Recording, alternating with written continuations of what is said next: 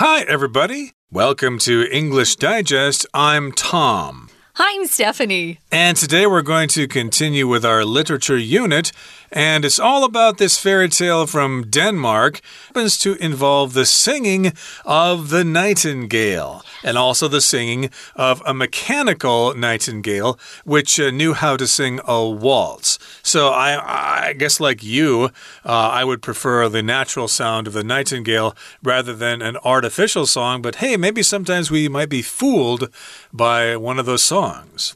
I love like music boxes and stuff, and that's what I kind of imagine the artificial nightingale sound sounding like that you have to wind it up. Mm. But if I could have a real bird singing to me, that's what I'd pick.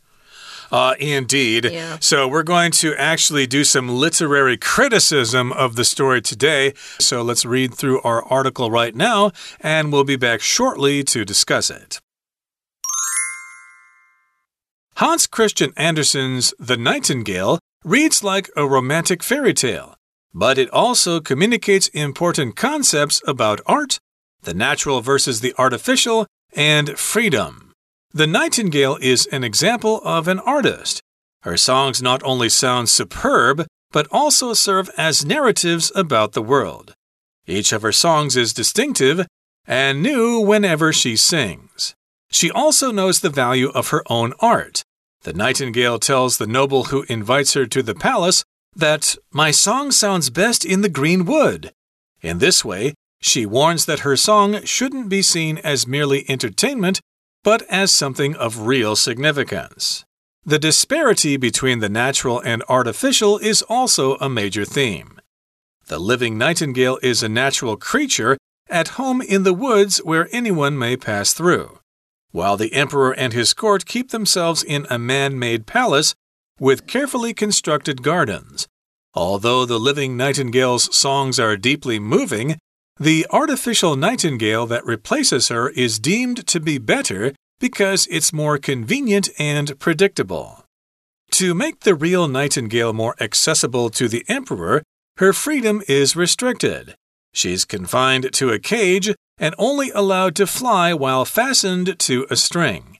At the end of the tale, though, the emperor understands the value of her freedom. Allowing the nightingale to come and go lets him hear from her about all different aspects of the empire, not just what happens within the palace.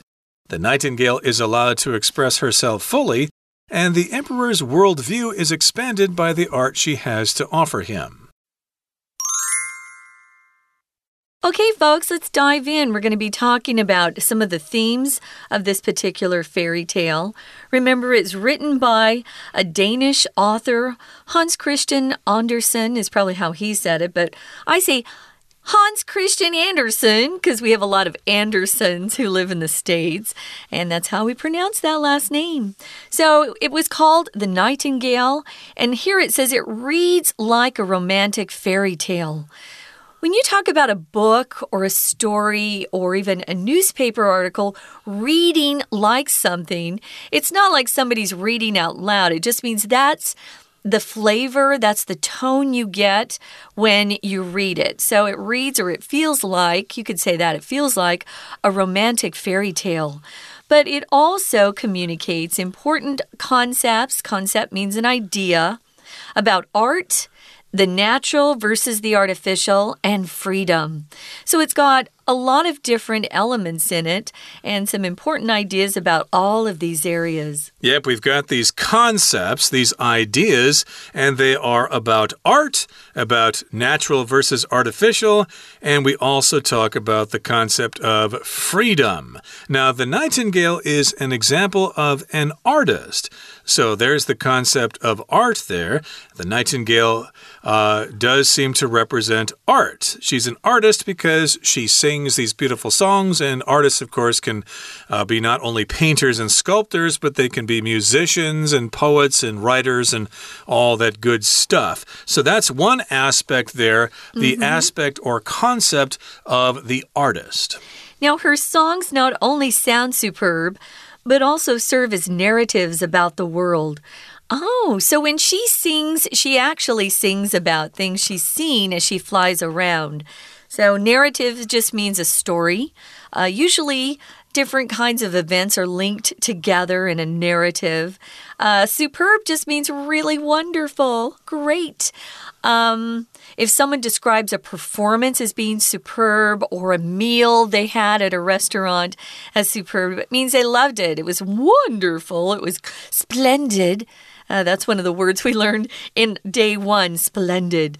But again, she doesn't just sound good, she has something to say with her words. So she likes to, I guess, report back and talk about what she's seen as she's flown around with the freedom that she had. Remember, before the emperor uh, had somebody go out, the Lord go out and grab her and put her in a cage, she was free to fly around wherever she wanted to go and could see different uh, parts of the empire and then uh, talk about them, sing about them. She probably just sings, not talks. Uh, yeah, we hear about animals singing, and these narratives in their songs kind uh -huh. of uh-huh. describe the world. Uh, that reminds me of the Aborigines in Australia. Supposedly, they had these song lines, uh, which way that which they would sing when they're traveling, and their songs would reflect the areas they were traveling through. And yes, indeed, this is probably a similar concept here. Yes, the songs sound superb; they're wonderful, they're really great to listen to, but they also describe the world. And of course, she comes back to sing those songs to the emperor so he can know about what's happening outside the palace. And each of her songs is distinctive and new whenever she sings. So if something's distinctive, that means it is unique and it is characteristic of one person or one area. Mm. So, again, each song is different, each one is uh, special, it's uh, unique. And of course, it's distinctive and also it's new. It's like you've never heard it before. I know a lot of people like to listen to their old CDs or whatever, and they mm -hmm. don't mm-hmm. really listen to new stuff. But hey, I like to listen to new music all the time. And uh, of course, uh, new songs are always distinctive, although sometimes they kind of sound like older songs. Yeah, it's amazing to me that after all of these years, thousands of years, um, people are still able to come up with a song that isn't exactly like something else. A lot of parts of new songs are borrowed from old melodies, as you know, right? Mm. So, yeah, it's very hard to have something that's very distinctive. Uh, one thing I like is when I listen to voices. Some singers really have a very distinctive sound. If you hear that voice, you know immediately who it is. And there are other singers who sound just like every other singer, or uh, there's nothing special about them or their voice. Her songs were very distinctive and they were new because she kind of composed them herself as she sang along. So she also knows the value of her own art.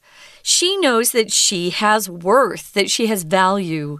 And the nightingale tells the noble, who is the Lord, right? A lord in a court like that, or the the royal royalty. Um, if they're noble, there'll be a lord, um, a lady, a, du a duke, a duchess, things like that. Those are nobles. Um, this guy who invites her to the palace um, says that my song sounds best. Uh, she actually responds to the Lord and says, But my song sounds best in the green wood. So she knows herself that she just sings better if she's out in her natural habitat in the green wood uh, instead of in a cage inside some big palace. Uh, we should describe that a small forest in England is called a wood. Yeah. Uh, in America, we tend to call them woods. Mm -hmm. uh, there was uh, uh, the woods near my house. I used to go into the woods when I was a kid to look for squirrels or whatever. But uh, in England, you'll hear, hear, the word wood a lot, like what is it, Winnie the Pooh and the Hundred Acre Wood or something like that, the 100 acre forest. Mm -hmm. It's the same thing. And yes, indeed, the nightingale says, Hey, I sing okay in the palace, but I sound much better if I'm free mm -hmm. in the forest there. And in this way, she warns that her song shouldn't be seen as merely entertainment, but as something but as something of real significance. So, yes, indeed, when we hear songs, we might just think of it only or merely as entertainment. It just makes us feel happy when we hear it, but Hey, she thinks that her songs aren't just entertainment, but they're also something that is significant they are significant. Uh, they're something that uh, mean more uh, than uh, just the melodies themselves.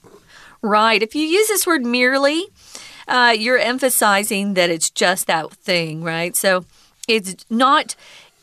But she's saying the opposite. She's saying her song shouldn't be seen as just entertainment.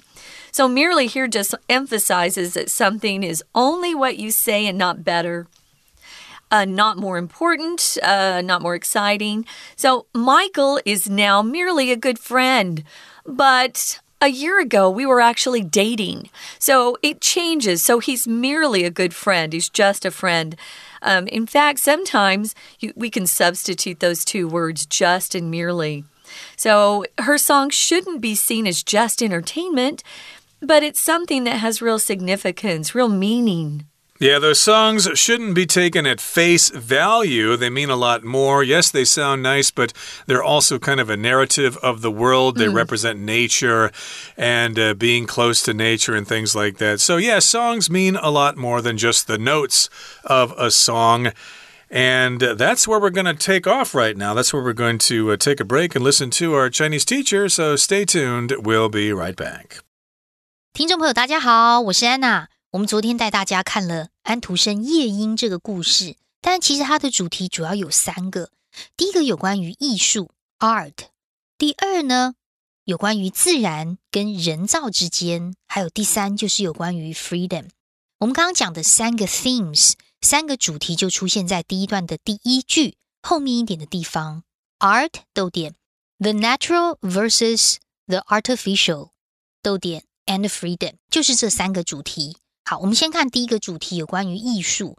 因为其实这个 Nightingale 它就是一个所谓的艺术艺术家的典范嘛。因为他的歌声啊，不仅听起来非常的美妙悦耳，还可以当做对于天下的描述。诶，所以对天下的不同形式的描述，其实就是所谓的艺术。同样在第一段，我们看一下第三句的地方，在这里有一个对等连接词，这对等连接词是片语哦，叫做 Not only。But also，好，我们先把它特别圈起来。所以歌声不仅是非常美妙，同样其实也是对天下的一种艺术作品，对天下的一种描述。接着第四句也要稍微看一下哦，因为中文说的是，每当他唱歌的时候，他的每一首曲子都是独特的新歌。在这句话第一段第四句最后面的 Whenever she sings，这里的 Whenever 其实有强调 Every time。强调 no matter when，无论何时，也就是每一次唱歌的时候。最后面也特别提到这个艺术。当然，这个 Nightingale 他也了解自己艺术的价值，因为他曾经告诉邀请他进宫的诸侯，他说：“我的歌声在绿林当中听起来是最好听的。”言下之意就是，如果你把我关在皇宫的话，我唱的歌都不好听。我要在我自己最舒适的地方。同样，在第一段第五句这个地方有一个限定用法关系子句哦。这限定用法关系子句的先行词是 the noble，也就是那位邀请他进宫的诸侯。后面的 who 到 palace 可以左右挂号，限定这个 noble。好，接着我们又看到一个 that，好像怪怪的耶。其实这一句话特别注意一下，它的动词是 tell，告诉。夜莺曾经告诉这个诸侯一件事情。tell 这个字有两个受词，第一是对象，在这里是 the noble。他告诉这个诸侯什么事呢？这个事就在后面的 that 双引号。My song sounds best in the green wood。好，所以在后面我们看到的第二个 that，它其实是连接词，连接的就是这个事情加上完整子句。什么事？就是我的歌声真的要在绿林当中听起来才很好听。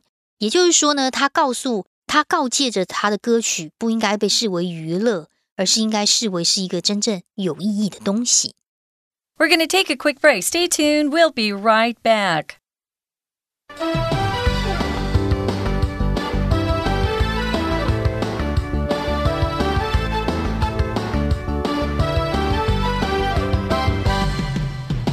Okay, let's continue our lesson. Again, we're talking about the nightingale, and we're analyzing this story in terms of the different concepts it presents. So it talks about art, it talks about natural versus artificial, and it also talks about freedom. Now, we describe the nightingale as an example of an artist her songs indeed are superb, but they're also narratives about the world. Each of her songs is unique and distinctive. And of course, she also recognizes her own value as an artist. And she tells that noble, whether it's a, a lord or a duke or whatever, uh, she says, My song sounds best when I'm in the green wood. If I'm in a cage or something, my songs will not sound that great. And she warns them that her song shouldn't be seen just as entertainment, but it's also something very profound. It has real significance. Now, that's one theme here with art. Let's talk about the natural and the artificial. So, the disparity between the natural and the artificial is also a major theme. So, a disparity is a great difference between one thing or another, or many sorts of things. Uh, you could say, like, disparities between the rich and the poor. Rich people can afford good health care, the poor cannot, and thus they get sick more often and die younger. So, yes, there is a disparity between the rich and the poor. And in this case, we're talking about a difference between natural things and artificial man made things fake things. Yeah. The living nightingale is a natural creature who is at home in the woods where anyone may pass through and hear her beautiful song, while the emperor and his court keep themselves in a man made palace with carefully constructed gardens. Yeah, there's a disparity between uh, this dense wood that she lives in and these beautiful, beautiful constructed gardens. If you've been to any of the gardens in Europe,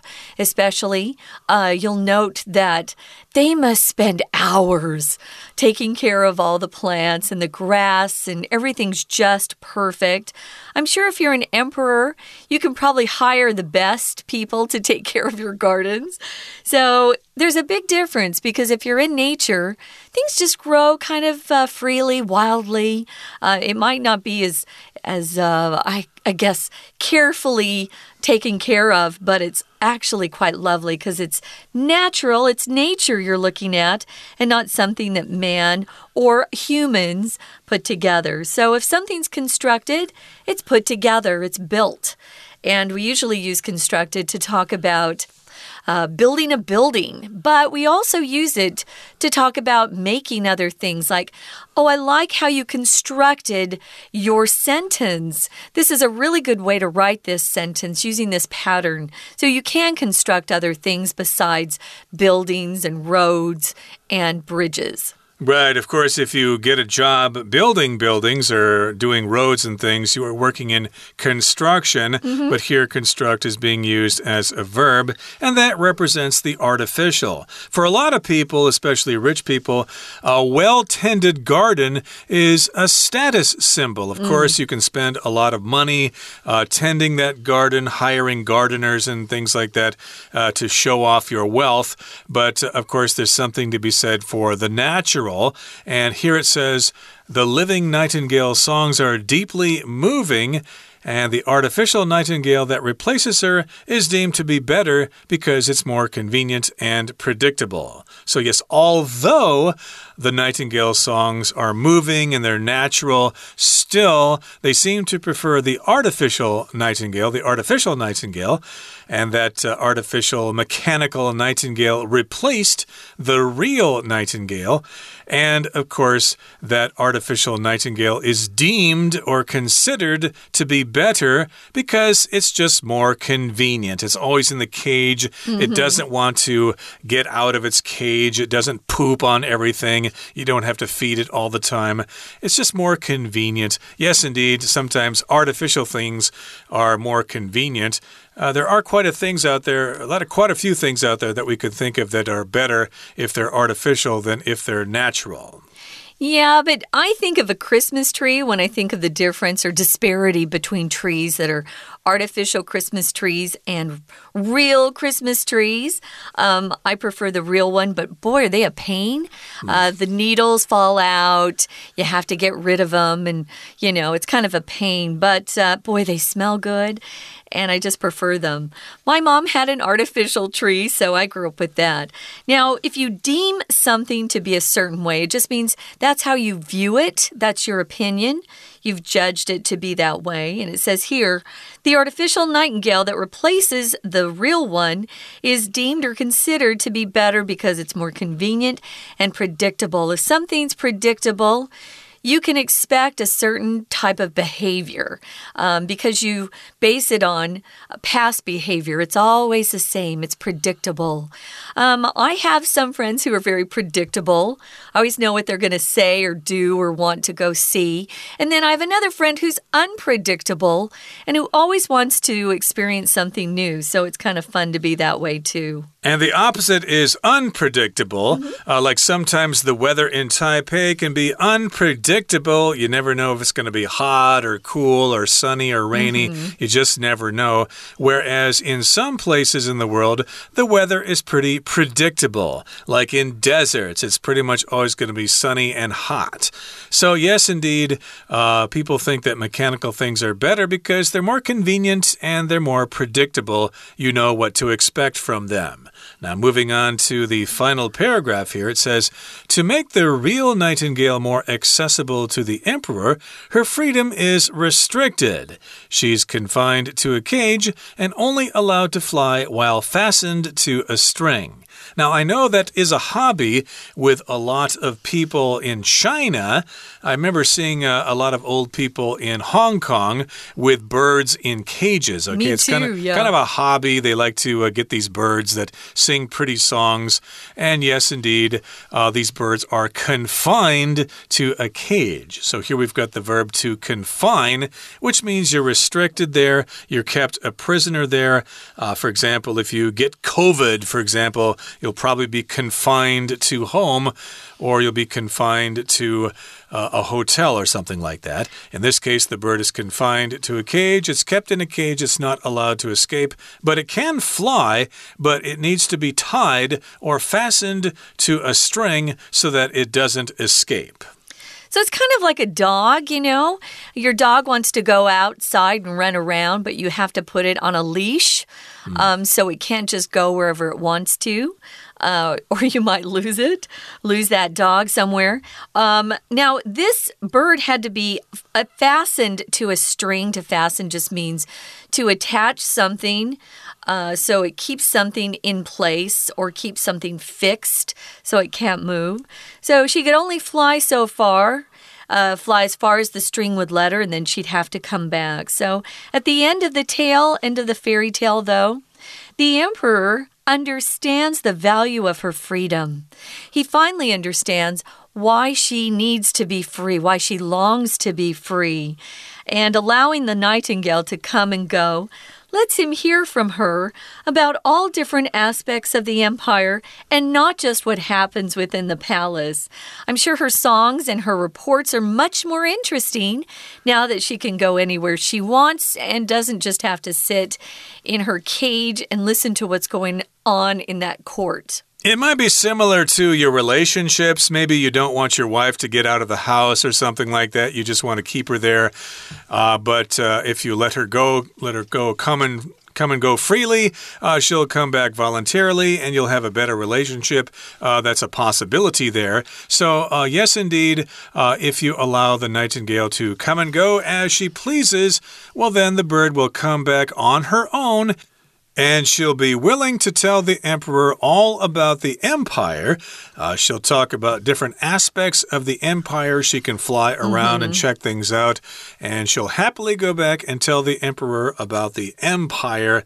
And they won't just know about what's happening inside the palace. Yeah, the outside world can be very, very interesting, interesting even to rich kings or rich, rich emperors. Uh, so the nightingale is allowed to express herself fully. Because she has her freedom, which is awesome. I need freedom.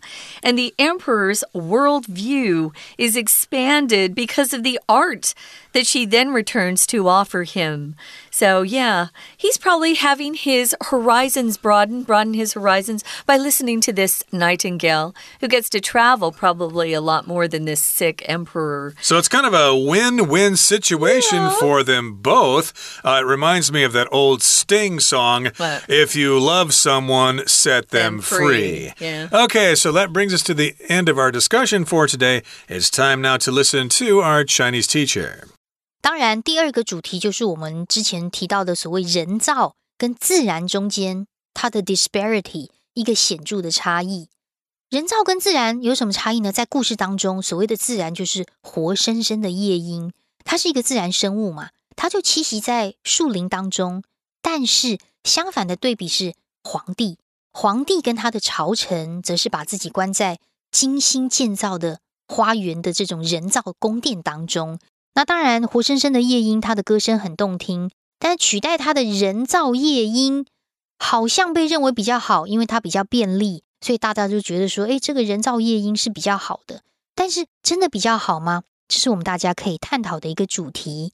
不过在第二段第三句也有一个限定用法关系子句哦，先行词就是逗点之后的人造夜莺，the artificial nightingale，后面的 that 一直到 her 是限定。取代天然人造夜莺的这个人造夜莺。好，接下来我们就要来看一下第三个主题了。第三个主题是有关于自由 （freedom）。当然，皇帝觉得他随时要听就可以听，所以他就在笼子里把真正的夜莺关进去。也就是说，夜莺的自由受到了限制。如果它要飞行的时候，一定要系上绳子哦。哎，这样真的是非常的不方便。所以在第三段第一句，我们看到最后面这里有一个连接词保留的分词构句，最后面的 while 其实应该是完整的 while she is fastened to a string。那在这里我们把句子做一个简化，主词、动词 she is 都简化，可是前面的 while 连接词保留，可以这么做吗？可以。如果当作者他希望读者不要去理解，不要去错误理解文意的时候，这时候就可以把表示时间、表示原因，或者是表示条件跟让步的连接词保留起来，让文意更为完整。好，那接下来呢，到故事尾声的时候，皇帝终于明白 Nightingale 自由的价值，因为只有允许夜莺自由来去，才可以让皇帝自己听到有关于帝国不同面向的消息。不过我们在第三段呢，第三句这个地方句子很长，我们先把动词抓出来。动词是比较靠近前面的地方，Let's，L E T S，让这个动词的前面就会是主词哦。这个主词是一个动作，allow，所以用动词 I N G 当成句子的主词，允许夜莺自由来去这件事情，让它就可以完成很多事。什么事呢？就可以听到整个 empire。不同的故事，逗点之后的 not just 也当成 about 的受词。好，那所以呢，夜莺既然拥有了自由之后，就可以完全表达自我。皇帝的世界观也因此被艺术拓展了。所以这个夜莺为什么能够流传这么久，就是因为这个故事有很重要的主题，有关于艺术，还有有关于自然人造以及自由。以上是我们今天的内容。我是安娜。我们下次见。That's it for today. We hope you enjoyed our discussion of the Nightingale, but better yet, you might enjoy reading this story yourself. We wish you the best of luck. Hopefully, we'll help you understand it, or we will have helped you understand it when you read it yourself. From all of us here at English Digest, my name is Tom. And I'm Stephanie. Goodbye. Bye.